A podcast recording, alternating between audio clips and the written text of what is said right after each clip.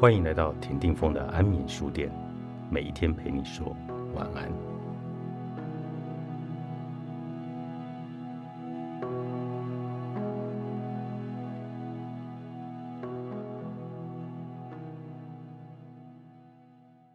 各位有存钱的习惯吗？金钱话题通常是日常生活中的禁忌，只有存钱和省钱几乎不在此限。省钱的小配包始终是电视节目中最受欢迎的企划内容，而我们不也都在父母与师长的谆谆教诲，要把钱存起来之中长大吗？此外，多数的日本人甚至刻意对投资与金融保持无知的心态。日本金融厅发表的金融报告中提到，在关于学习金融投资的知识的提问项目中，回答。曾接受过投资教育的人只占整体的三成，其余七成则回答没有。而这七成的人当中，还有七成回答不想学习金融及投资相关的知识。七成乘以七成等于四十九 percent，相当于有半数的人不曾接受与金融投资有关的教育，今后也没有接受相关教育的意愿。我认为这个结果的背后潜藏着存钱是好事、投资是坏事的误解。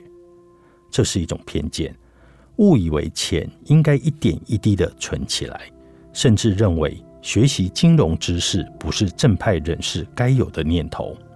某位金融厅高层看到问卷调查结果后深受打击，他是这么说的：“我们过去的作为是对的吗？”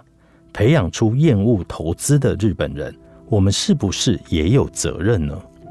存钱是目的吗？如同本文说的，我们非常喜欢存钱。每到三节奖金发放的时期，就会出现众多的如何使用奖金的问卷调查，而最常见的答案是存起来。在新年新希望的问卷调查中，第一名的答案也是存钱。把钱用在旅行或兴趣还可以理解，但存钱称得上是使用方式吗？我觉得有点怪。存钱本身当然不是坏事，存下必要的金额，为孩子的教育或家庭需求等人生大事做准备，固然非常重要。但是多数人存钱却是出于不存钱就不心安的懵懂想法，这样的行为。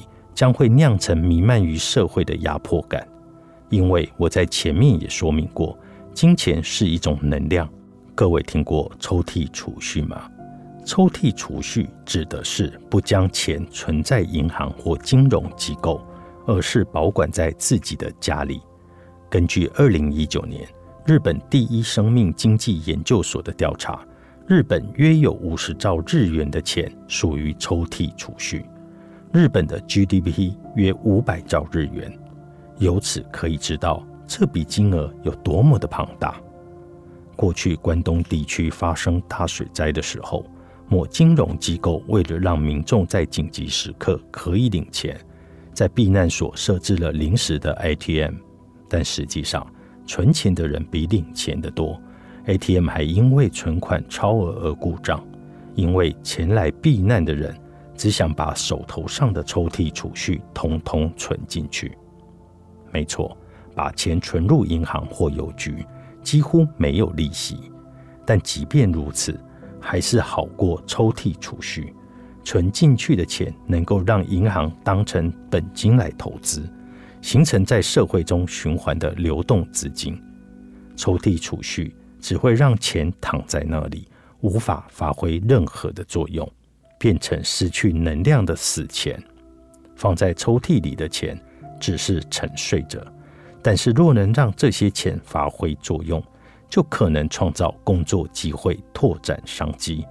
这五十兆日元，就算只有一小部分流入市场，也能大幅活化社会。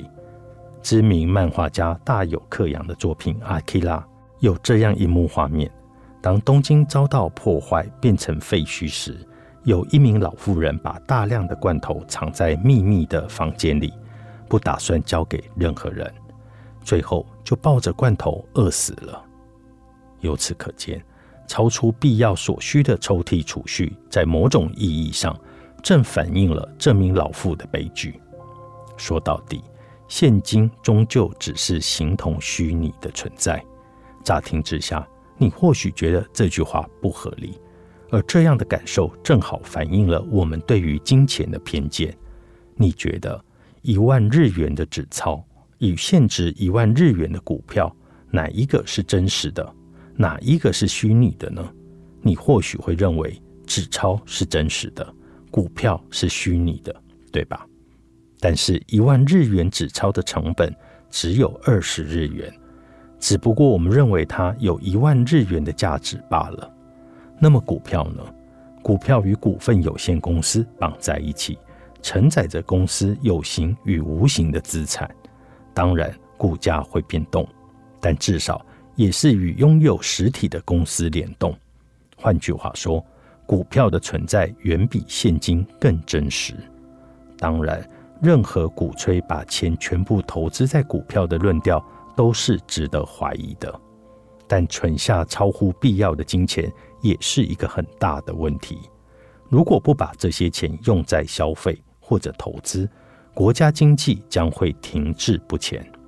当存钱变成目的，损失金钱的痛苦就会变得过于庞大，而这正是把失望最小化的人惯有的思维。